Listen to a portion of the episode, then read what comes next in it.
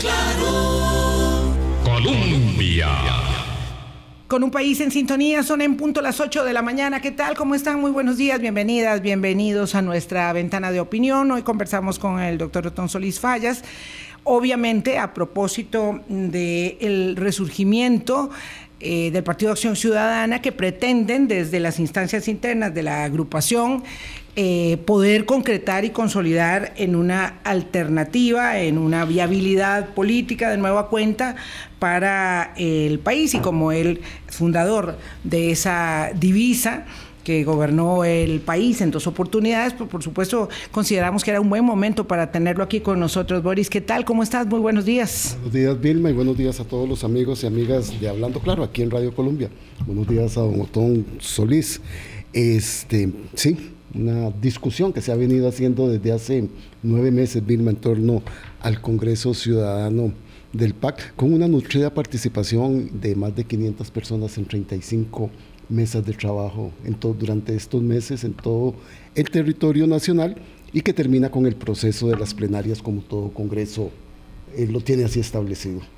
Ese trabajo es ineludible, pero resulta ser el poco, eh, digamos, el que, el que requiere menos foco de atención o el que concita menos foco de atención. Así que vamos a hablar con Donotón de eso y otras cosas más, porque yo creo que la actualidad no se puede soslayar de ninguna manera. y ayer pasaron muchas cosas. Donotón, qué gusto tenerlo de nueva cuenta aquí en Hablando Claro. Y también en el país, porque vale la pena decir que usted pasa temporadas en Costa Rica y temporadas fuera eh, de las fronteras, allende al otro lado del Atlántico en su tarea como profesor universitario. Buenos días. Buenos días, doña Vilma y don Boris, y buenos días a la radio audiencia. Un privilegio estar con ustedes. Muchas gracias, de verdad. Para nosotros siempre es una conversación edificante, don Otón. Em, ¿Dando clases? Sí, afuera. Sí, dando clases siempre los primeros cinco meses del año en, España.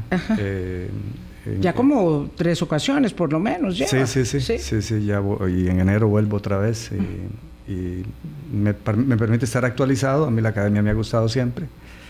Eh, y, bueno, aquí tengo esta oportunidad en una universidad de primer nivel y, la, y, la, paso bien en esto. Nada más que claro, estar fuera de Costa Rica cinco meses no es, no es eh, para mí sencillo.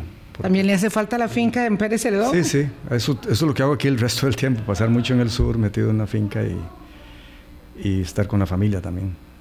El PAC es un partido que puede eh, volver a concitar eh, la adhesión de la ciudadanía, de los votantes, después de dos ejercicios gubernamentales muy desgastantes, además el primero aprendiendo a gobernar, eh, el segundo en una serie de circunstancias absolutamente eh, inusitadas para el mundo y para nosotros como costarricenses y luego de una derrota tan estrepitosa como la del 2022, ¿el PAC puede nuevamente resurgir? Sí, porque el, PAC sigue siendo lo que hizo que naciera. El PAC no fue una ocurrencia o que alguien quería ser diputado y eh, encabezar la papeleta y ser candidato presidencial y, otras personas. El PAC nació porque había un espacio que no tenía representación en las esferas del poder, el espacio del centro progresista. Eh, aquí habían los dos partidos tradicionales se habían hecho neoliberales, estaba por allá a la izquierda y el campo de un poco adecentar la política, el tema de la ética. Eh, por eso cuando el PAC se lanza, encuentra un montón de costarricenses que decían, ahora sí nos tenemos donde sentirnos representados y dejar de votar por el menos malo y ese tipo de cosas. Y el PAC mantiene eso. Es un partido con un gran énfasis en lo sustantivo, en lo conceptual, en discusiones de fondo. La gente tiene una vocación de estudio. Hay un montón de personas que por experiencia en su vida laboral eh, o empresarial o por academia eh, está muy enterado de qué ha pasado en el mundo, cuáles son los modelos de desarrollo exitosos, cuáles los fracasos de la historia costarricense que hay que preservar, que hay que renovar. Eso hizo, por cierto, que, y lo vi yo ahora, que el Congreso fuera tan exitoso, porque cuando esos, esos tipos de discusiones llegan al PAC, se revitaliza el partido de lleno. ¿Qué, significa eh, eh, nuestra visión de una ética de la decencia del poder y qué significa el modelo de desarrollo para el PAC? En lo sustantivo, no se rehuye ningún tema. Y eso convocó a muchas gentes en las bases por un montón de tiempo, como le escuché a don Boris decir, y ahora esto era como dos fines de semana en que culmina el Congreso, y contrario a un partido que eh, por los resultados electorales podría estar triste, fue un partido alegre. Eh, es decir, el quórum era 70 personas, creo que, mínimo. Y siempre hubo más de 110, 115 personas, y en momentos 150 personas.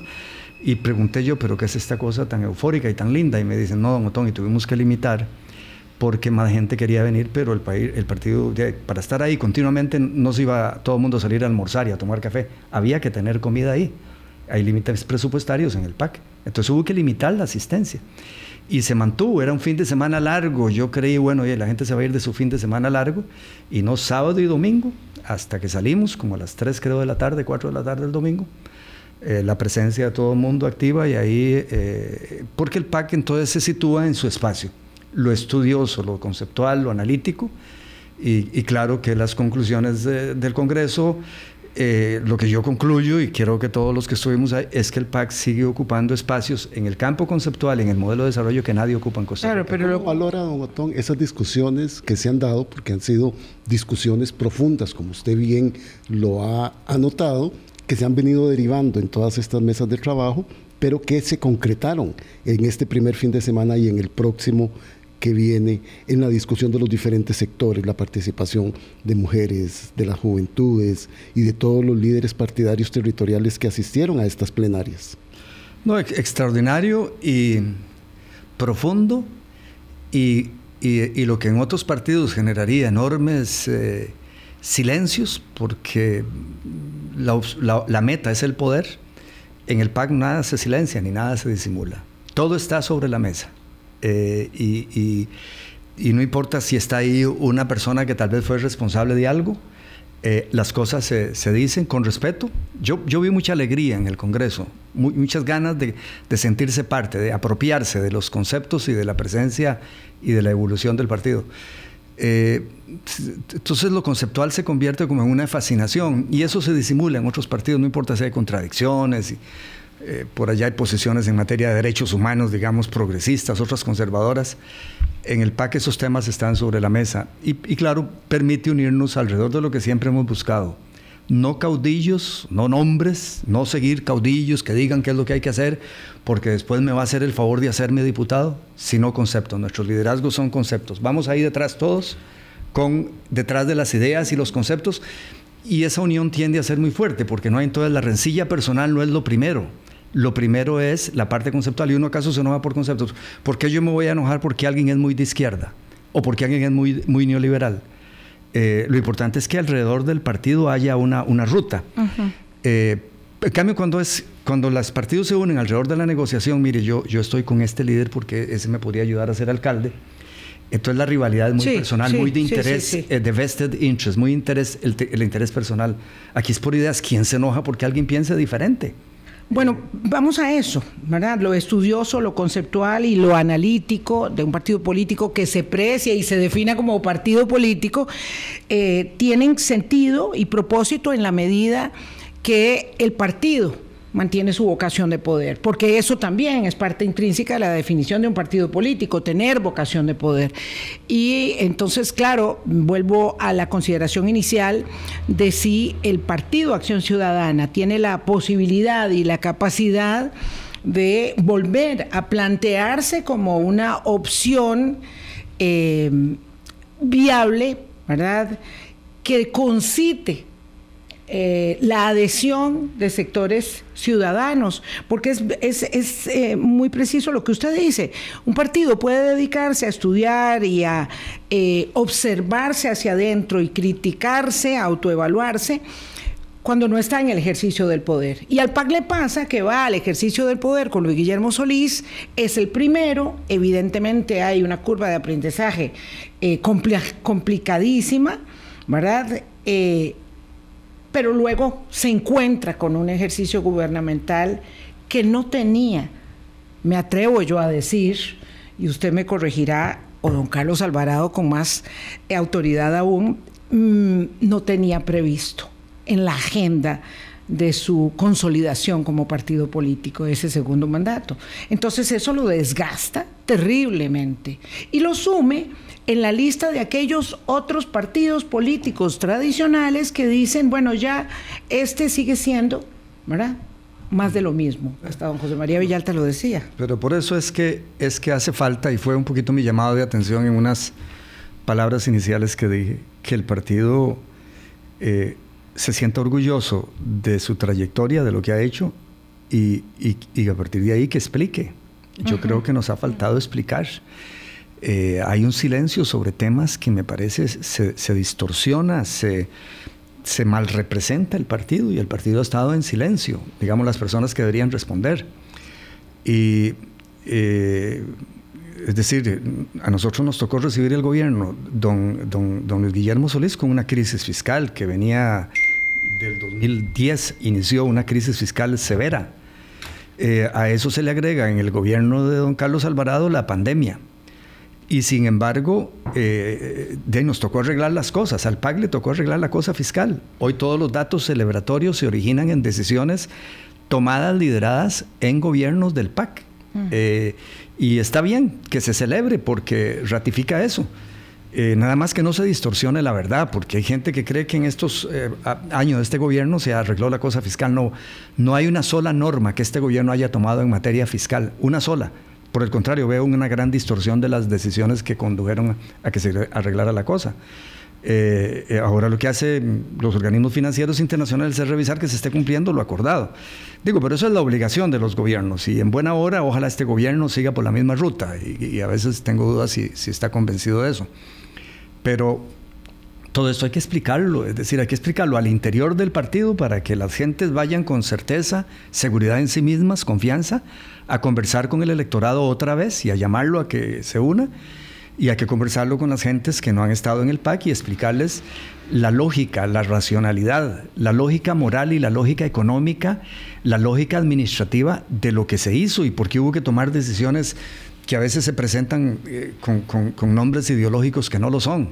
Eh, y, si alguien cree que una crisis fiscal no se debe arreglar o que eh, se arregla sola, eh, está equivocado, significa sacrificios. Y la crisis fiscal heredada de los gobiernos liberacionistas, más la pandemia, eso no, no, no, no, no, no se brinca con garrocha. Usted o disimula el tema y tira para arriba y después termina en manos de organismos financieros internacionales condicionado por la necesidad a tomar decisiones que sí es cierto que afectarían el desarrollo nacional, o la enfrenta construyendo localmente una solución y presentándole a, los organismos financieros como hizo el gobierno de Carlos Alvarado para salir adelante. Como hizo el gobierno de Carlos Alvarado, generó una decisión interna, eh, y no estoy mm, calificando las decisiones de don Carlos Alvarado, sino acudiendo a los argumentos que se discutieron en este primer fin de semana en ese Congreso.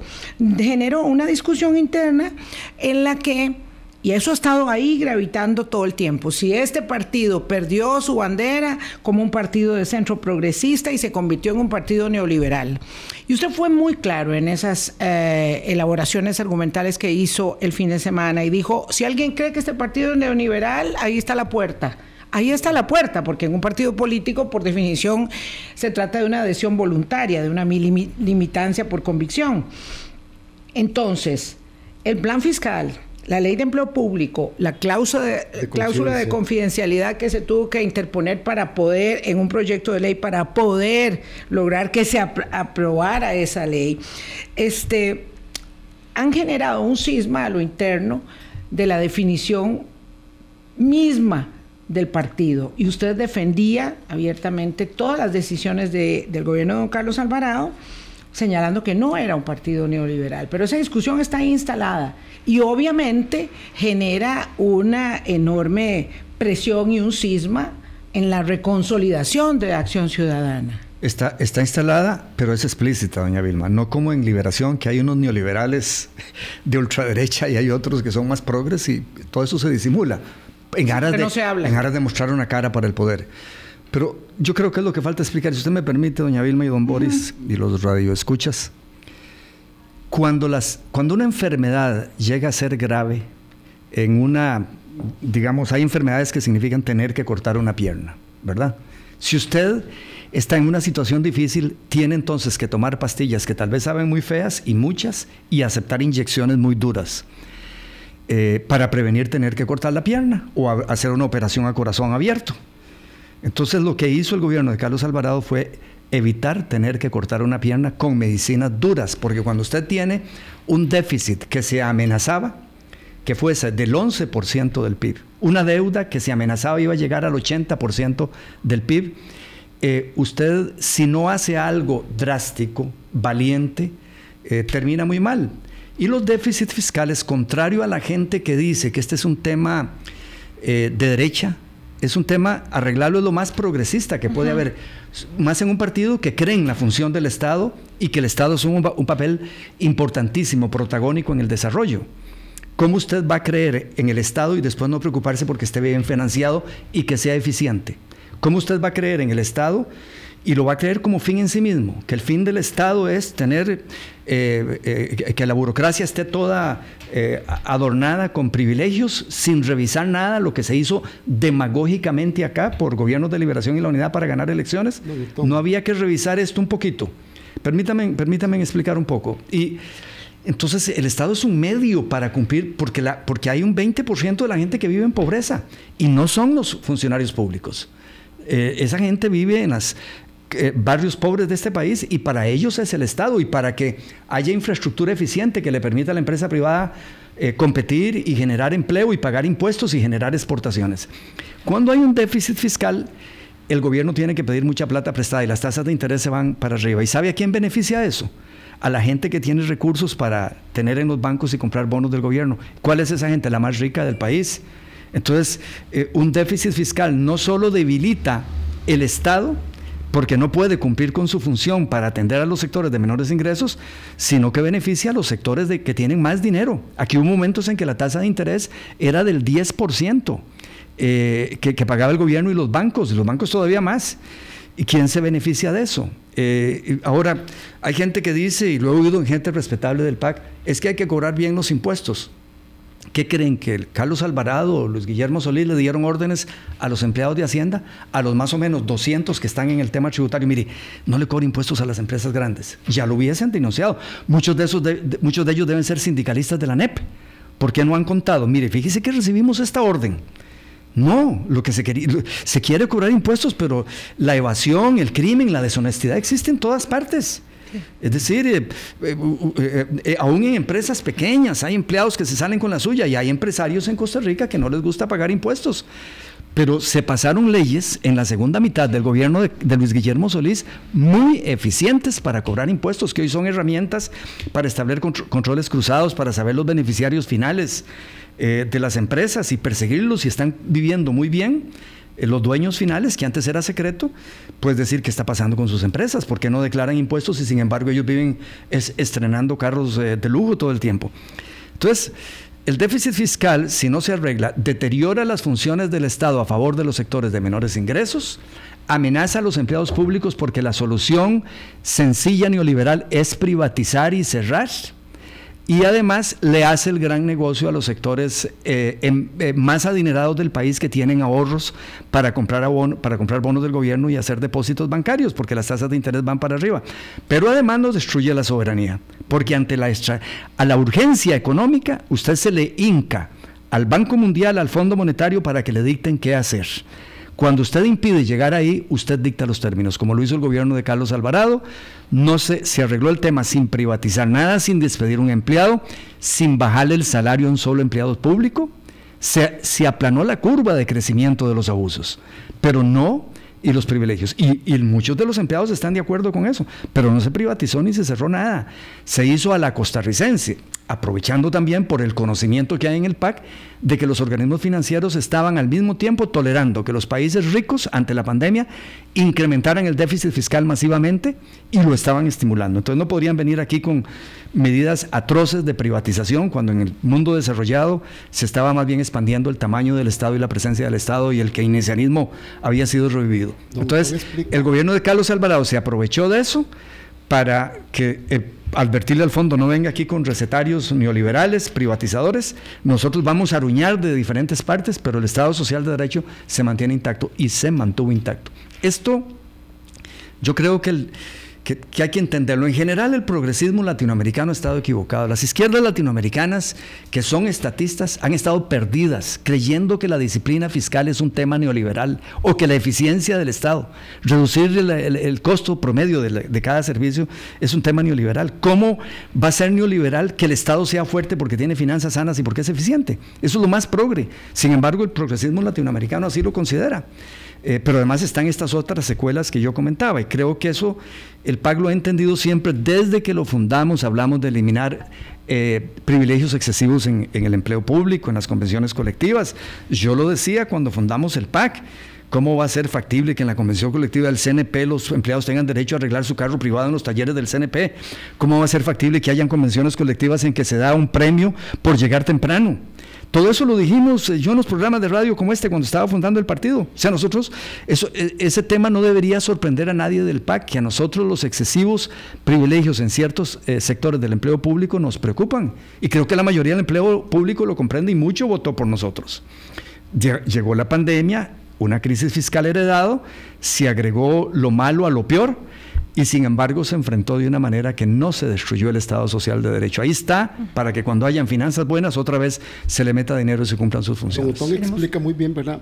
Vamos a hacerle la pausa. Sí, exacto, mejor. Y continuamos, porque Boris tiene una pregunta ahí entre la taza de café y el micrófono, pero absolutamente atravesada hace ratico. ya venimos, estamos hablando con el doctor Otón Solís, ya volvemos. Colombia con un país en sintonía 825 en el interim. También estábamos observando un pelito de la apasionante deriva electoral en la democracia parlamentaria de España. Pero bueno, nosotros seguimos aquí ubicados. Un día hablamos de esto eh, con Solís en el eh, entorno local, tan puntual como el del Partido Acción Ciudadana. Ah, ya, te dejo hablar porque tenés la pregunta ahí. No, no quería que don Otón explicara, porque ha explicado bastante bien la discusión en torno a lo que se hizo en los dos gobiernos y lo que se ha hecho en los 22 años con las fracciones legislativas anteriores ha sido muy claro.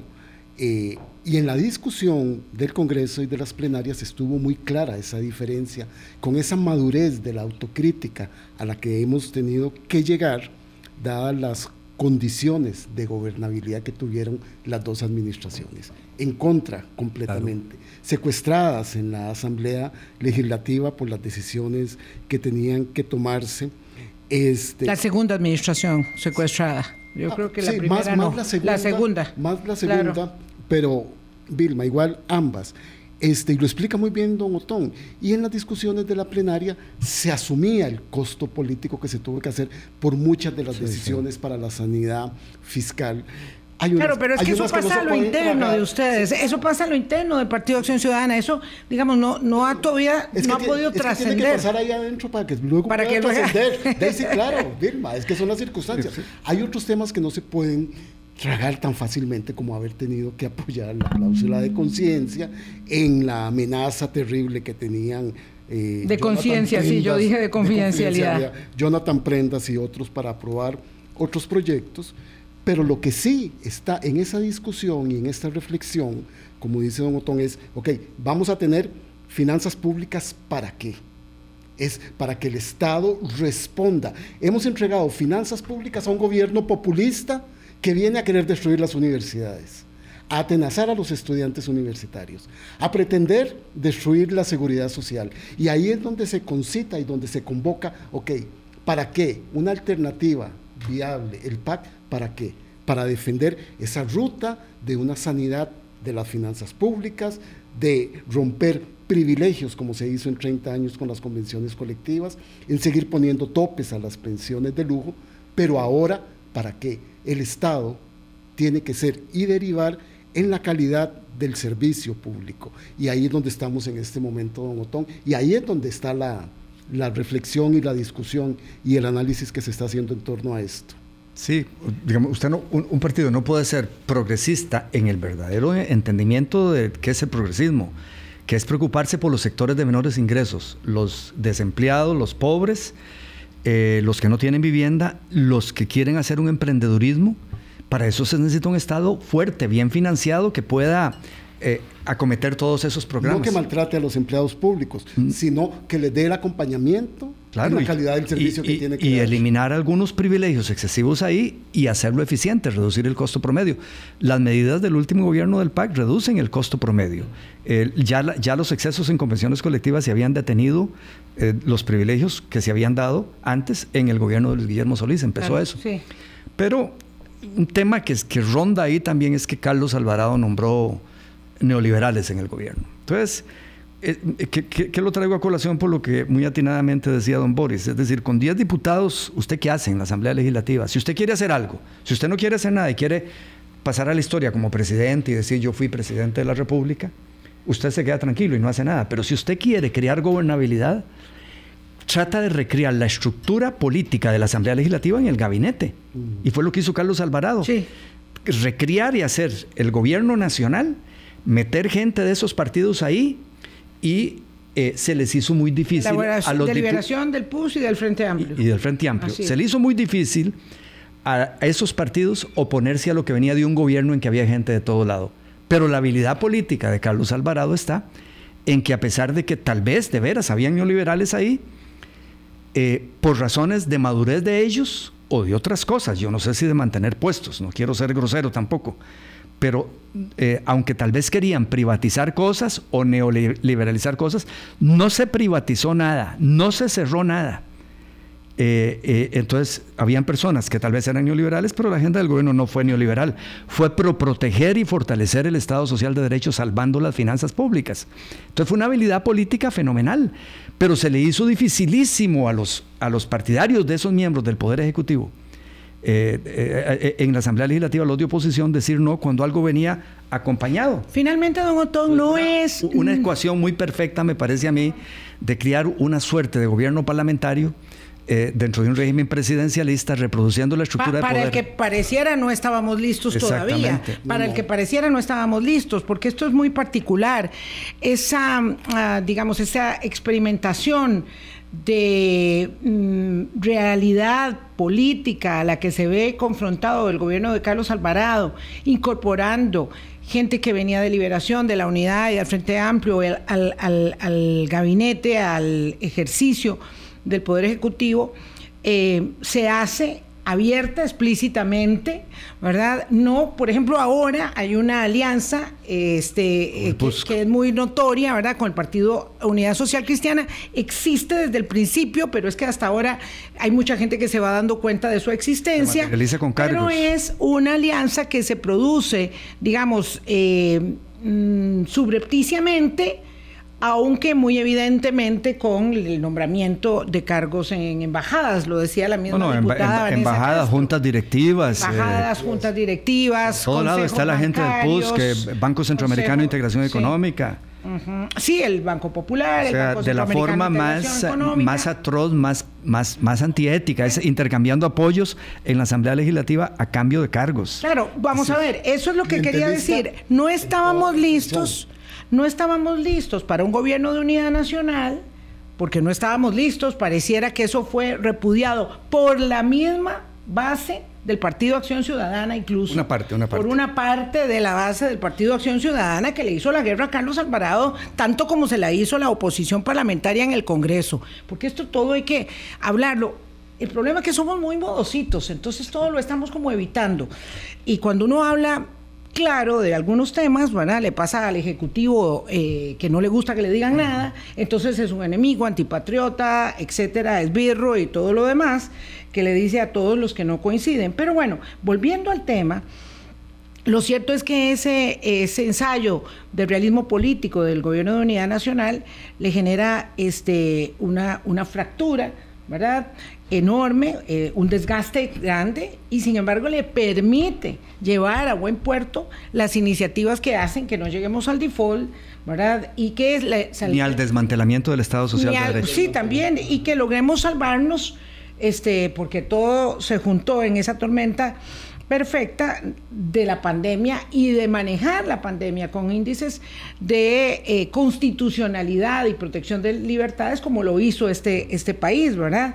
Ahora bien, luchar tan denodadamente por salvarnos del hueco y del déficit fiscal con resultados macros que ahora se observan producto de la consolidación fiscal, don Otón, y que dice doña Pilar Cisneros que son producto de la maestría en un año de Novia Costa, sin reconocer que esto viene del gran trago amargo que nos tuvimos que digerir todos en el 2018 y los años subsiguientes, este, implica que no tuvimos tiempo para hacer más como país, como sociedad, en redistribución. Y si bien es cierto, no desmantelamos el Estado de Derecho, la gente hoy en América Latina y en Costa Rica se queja por la falta de mayores resultados y dividendos de la democracia. Y en ese contexto tan difícil, me gustaría que elaborara sobre la pertinencia de la democracia, de la institucionalidad y los partidos políticos de verdad, aún con su, este, digamos, oposición a, Liberación Nacional, eh, y del suyo en particular, de Acción Ciudadana, de la pertinencia que tienen esos partidos en esta hora decisoria. Claro, o sea, hay una, una, fatiga democrática por problemas que hace poco en un artículo en La Nación yo, yo apuntaba, dos problemas fundamentales. Uno, el problema de que eh, eh, por ejemplo, en Costa Rica se han hecho programas sociales, presupuestos sociales muy grandes para educación, para salud, para limas, para atender la pobreza, pero hay una ineficiencia eh, monumental en el sector público y casi todo se queda en la manguera y se mete por un lado impuestos y crédito externo y lo que sale al otro lado en beneficios para los sectores a que están destinados esos recursos es poco por lo caro del Estado porque nos cuesta mucho, hay muchas duplicidades, yo con el proyecto de ley Cerrar y otros proyectos de ley traté de, mitigar ese problema, eh, otras gentes han tratado de hacerlo también, pero eh, eh, es complicado. Pero nosotros tenemos que ver como prioridad en este país, y creo que es lo que el PAC siempre ha hecho, la eficiencia del Estado es clave.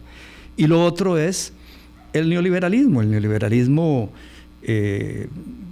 que llegó a nuestros países en la época que floreció el neoliberalismo. Los Trasladó beneficios a sectores eh, eh, eh, específicos, al capital multinacional, al capital privado, y dejó la política de beneficiar a emprendedores muy alejada de la realidad.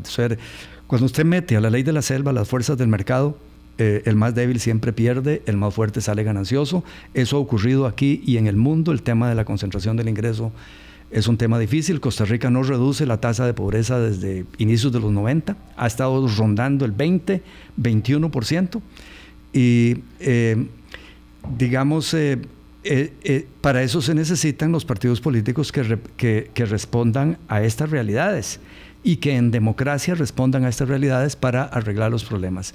En lugar de caer en un populismo destructor de la institucionalidad y decir que, que todo hay que destruirlo, no, es utilizar más bien más democracia, una democracia que realmente sea sensible a estas realidades para que arregle los problemas.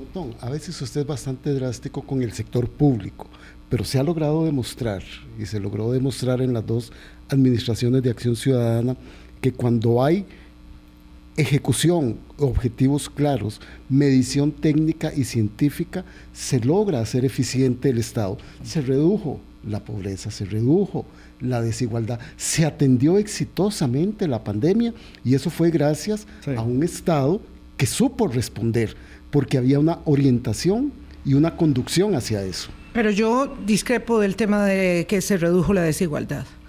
Lamentablemente tengo que discrepar. Se, ha venido acrecentando. Se ha, venido acrecentando, claro, pero enormemente. Es decir, en esto, América Latina y lamentablemente Costa Rica no se escapa Doctor Otón Solís, por favor, precísenos usted. Hemos aumentado la desigualdad. Hoy somos un país más desigual. la época, Esto no pasó en unos meses. O sea, Costa Rica es lo que es, los factores diferenciadores positivos, precisamente porque yo creo en el Estado, porque el sector público ha hecho cosas mm. maravillosas y porque el 90% de los empleados públicos son una maravilla. Pero por liderazgos equivocados, demagógicos, clientelistas, el sector público eh, ha perdido una gran capacidad para cumplir con sus funciones, tanto para promover la competitividad del país como para reducir la pobreza. Entonces, yo cuando oigo de programas, y los, en la política se habla mucho, hay que hacer esto, hay que hacer esto, pero ¿quién va a ejecutar eso? Entrarle esa herramienta que es el Estado es vital.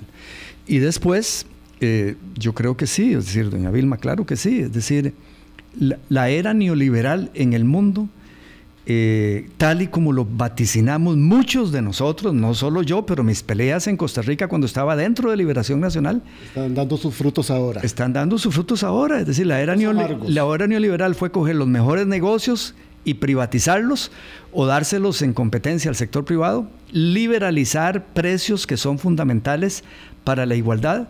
Eh, por dicha, eso ahora se revierte. El mundo, eh, paradójicamente, Estados Unidos, por ejemplo, y Europa, están contrarrestando la competitividad que ha logrado China eh, con medidas chinas. China es un, Estado es muy grande, estratégico e importante, juega un papel vital en la economía, es una economía mixta y está desafiando eh, la eficiencia del capitalismo eh, más, más de Estados Unidos. ¿Y cómo está respondiendo Biden y Estados Unidos y cómo respondió Trump? Con proteccionismo, gasto público, medidas dirigidas eh, a la intervención del Estado, a lo que llaman políticas industriales, que es intervención del Estado. Se llama tener mucha plata. Se llama tener mucha plata, ¿verdad? Entonces, entonces, la gran paradoja es que para contrarrestar el éxito del, de la economía mixta estatista china, Europa y Estados Unidos se hacen más estatistas, lo que, lo que reivindica lo que muchos hemos tratado de decir, para el crecimiento económico y para la igualdad del Estado tiene que jugar un papel importante, pero tiene que ser un Estado eficiente y eso el progresismo latinoamericano no lo ha entendido. hoy amenaza esta desigualdad creciente eh, y aterradora de América Latina la democracia. Esto está pasando también en Costa Rica. Claro, porque... Esto está pasando también en Costa Rica. Porque es el mundo de la... Eh, es, un mundo eh, fertilizado para el demagogo. Es decir, esto es culpa eh, de todo mundo, sin que se tomen decisiones para corregirlo, porque, porque las decisiones son estructurales, no demagógicas. En lugar de suavizar la regla fiscal, es ver cómo se hace para que el Estado sea más eficiente. Eh, y, cuando la gente está con, hambre y con situaciones difíciles, es muy difícil meterles un poquito de odio contra todo lo que existe y movilizarlos alrededor de propuestas que en el vacío, están en el vacío, no hay, una, no hay una elaboración conceptual coherente en muchos países de América Latina que usted diga, sí, esta es la salida. Atiza ese descontento la administración Chávez Robles al estar le insistiendo a la gente que encontró un país desmantelado que las culpas todas son anteriores, que no ha habido el espacio que necesitan para poder hacer y solventar esto. Entonces, esa realidad de América Latina se está traspasando aquí de maneras muy peligrosas.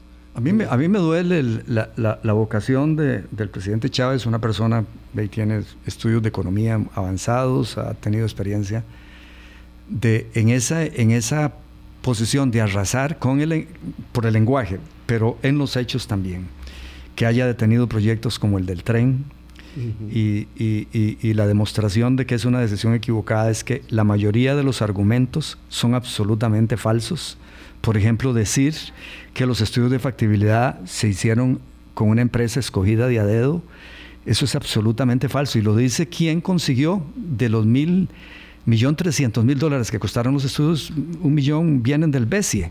O sea, yo estoy profundamente familiarizado con la forma en que se contrató a la empresa consultora.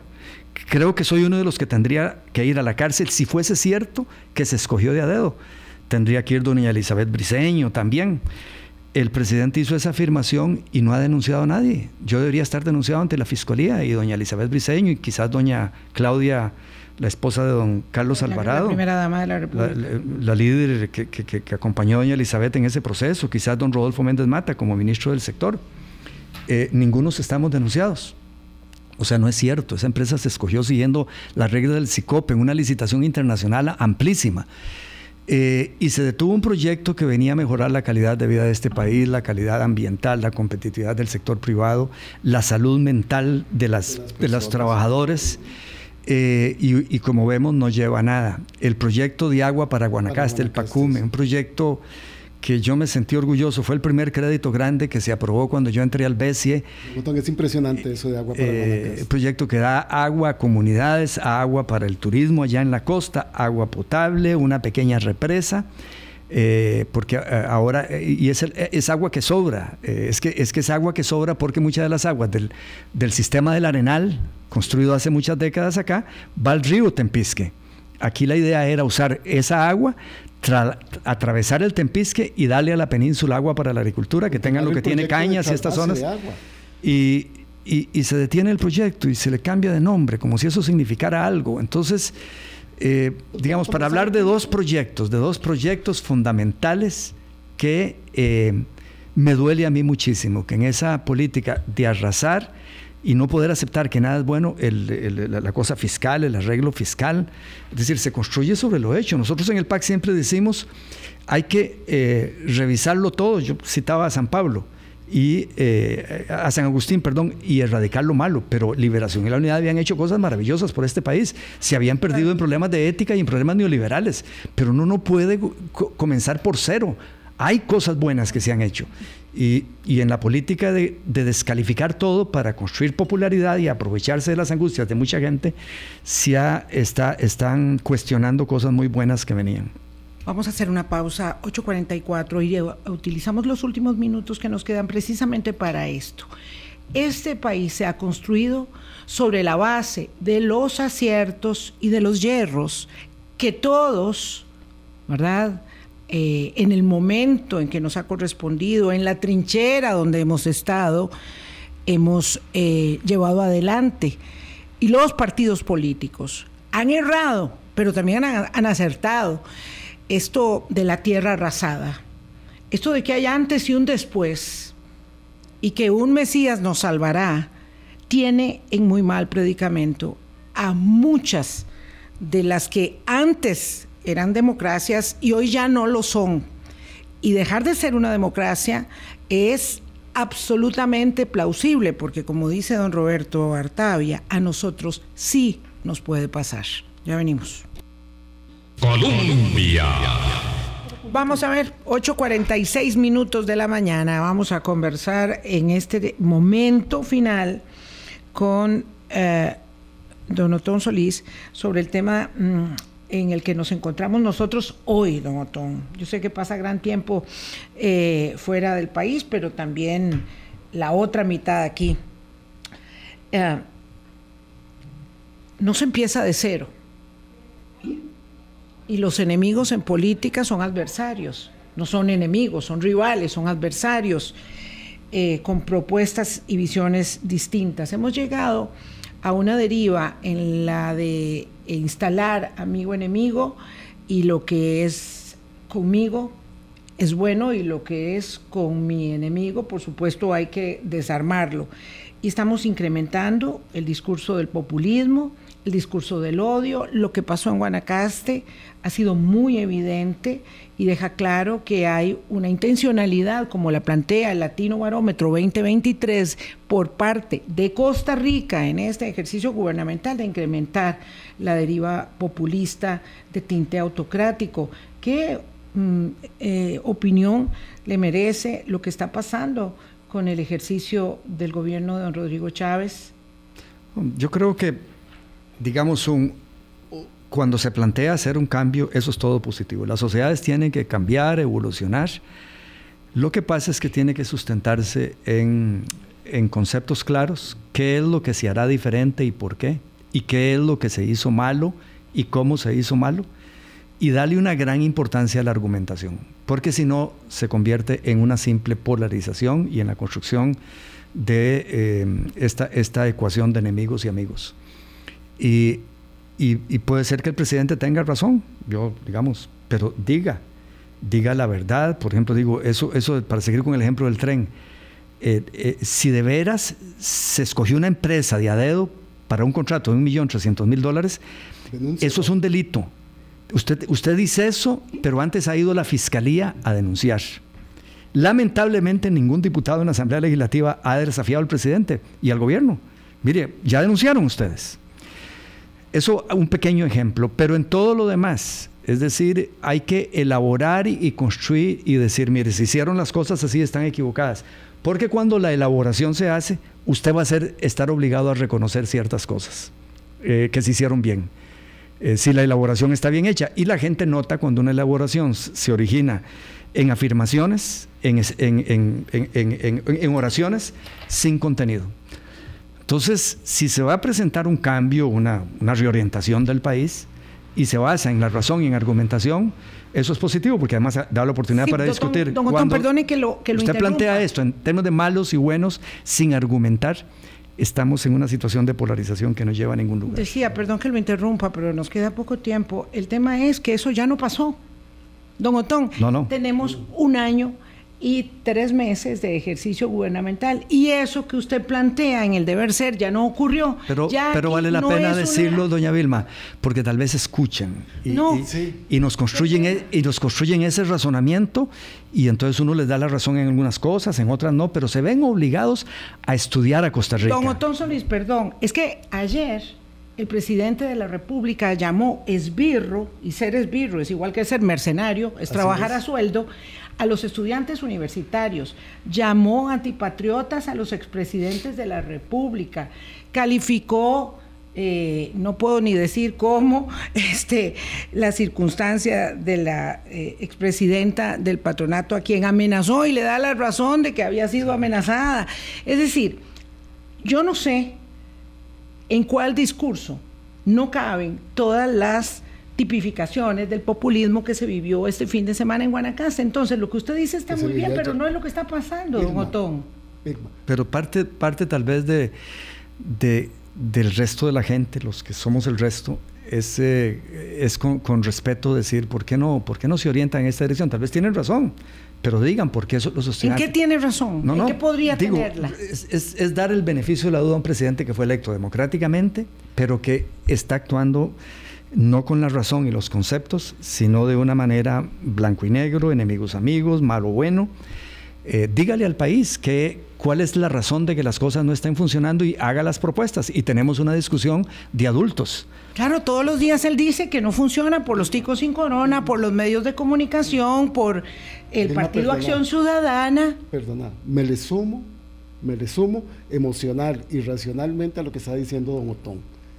Esto está reventando y el mismo gobierno lo sabe. Ayer, antes de iniciar, entrando él al, parque Recaredo Briseño, como está acostumbrado a andar con su micrófono puesto, él dijo, pero no era cierto que nos iban a tirar piedras. Cuando llega a saludar a su consejo de gobierno ya ahí en el parque. Y las manifestaciones que están teniendo cada vez más sectores oponiéndose a ese comportamiento inadecuado, antidemocrático, en que él mismo, en que él mismo está degradando su investidura como presidente, son cada vez mayores. Y entonces yo sí no, no creo que él cada vez vaya a seguir teniendo más apoyo de ese discurso. Eh, pero, vamos a ver, Don Otón, esa es una manera de gobernar un país que tiene estos desafíos no, no, es conceptualmente, es decir las cosas. Por eso digo yo, una última esperanza, hacer un llamado de que, de que tal vez rectifique y empiece a decir las cosas por el fondo y a explicarlas y no hacer afirmaciones. Es decir, ¿por qué la prensa es canalla? Diga, explique, ¿por qué la prensa es canalla? Porque lo investiga. Digamos, porque denunció lo del acoso eh, o por qué. Eh, es decir, ¿qué hace la empresa? Se silencia. Eh, porque él vive de la denuncia a veces falsa, como la que estaba diciendo yo, entonces, si la prensa lo hace, que es su obligación, eh, contra todo el mundo, contra mí lo hizo terriblemente, la nación, a lo largo de mi vida. Eh, pero yo siempre dije, prefiero una prensa eh, libre que una prensa censurada. Una, prensa, digamos, que en la democracia es, vital. Entonces, yo no conozco para hablar ningún de ese presidente que no haya tenido diferencias de criterio con la prensa costarricense. El tema es querer alumbrarla. el tema es querer cerrar un programa de radio porque no le gusta lo que en ese programa se Lo que no ha ocurrido es que se utilicen las herramientas del poder de un presidente para debilitar económicamente a esa prensa que a usted le está cuestionando. Entonces, ¿cuál es el beneficio de la duda y cómo cree usted que eso se puede revertir? que nosotros, que, es inevitable que va a estar ahí hasta el 2026 y, y debemos hacer todo lo posible, todos los que, ustedes los que tienen un micrófono, yo casi nunca, para para decirle, no, no, habrá que rectificar un poquito y empezar a razonar sus quejas, a fundamentarlas y hacer las propuestas que nos, que nos llamen la atención. Puede ser que usted tenga razón en todo lo que hay que cambiar, pero quizás al estudiar los temas se encuentra que no tenía tanta razón y se limita a lo que es factible y lo que es bueno. Y a ponerle límites. La ciudadanía tiene que aprender a ponerle límites a una situación. Ahí el tema, don Boris, con lo que usted decía, es el temor que yo tengo, que cuando no hayan resultados y la gente empiece a molestarse, él tenga el argumento que ya lo veo construyendo, que es culpa de la Asamblea, mm. de los mandos medios y de la prensa canalla. Y entonces eh, ya el, ese pueblo que le ha escuchado diga, sí es cierto, esos son los que tengo que malquerer, a la prensa, a los mandos medios y a la, eh, a la Asamblea Legislativa. Y, y ahí se amenazan los poderes fácticos que son vitales, ¿verdad? Eh, en una democracia, esos balances y contrapesos. Entonces, pienso que por ahí va la ruta de echarle la culpa a otras ante la falta de resultados, pero si lo hacemos explícito, como hoy, tal vez el presidente razona y, doña Pilar, que ha, sido una buena comunicadora, y la gente que le acompaña, y, y, se le puede sacar algún fruto a su deseo de cambio que hasta ahora no sabemos qué es lo que quiere cambiar y hacia dónde nos lleva. El incendio los puede quemar también a ellos. Sí, sí, sí puede No, el incendio nos va a quemar a todos. Y yo, este. Pero eso es lo que hay que prevenir, porque el incendio a todos nos afecta. Así es. Le agradezco muchísimo, don Otto Solís, y ojalá que entonces, antes de regresar a clases, pueda venir otra vez a tomarse otra tacita de café con un nosotros. Un honor, encantado. Gracias a ustedes, amigas, amigos. Hasta mañana. Chao. Hablando.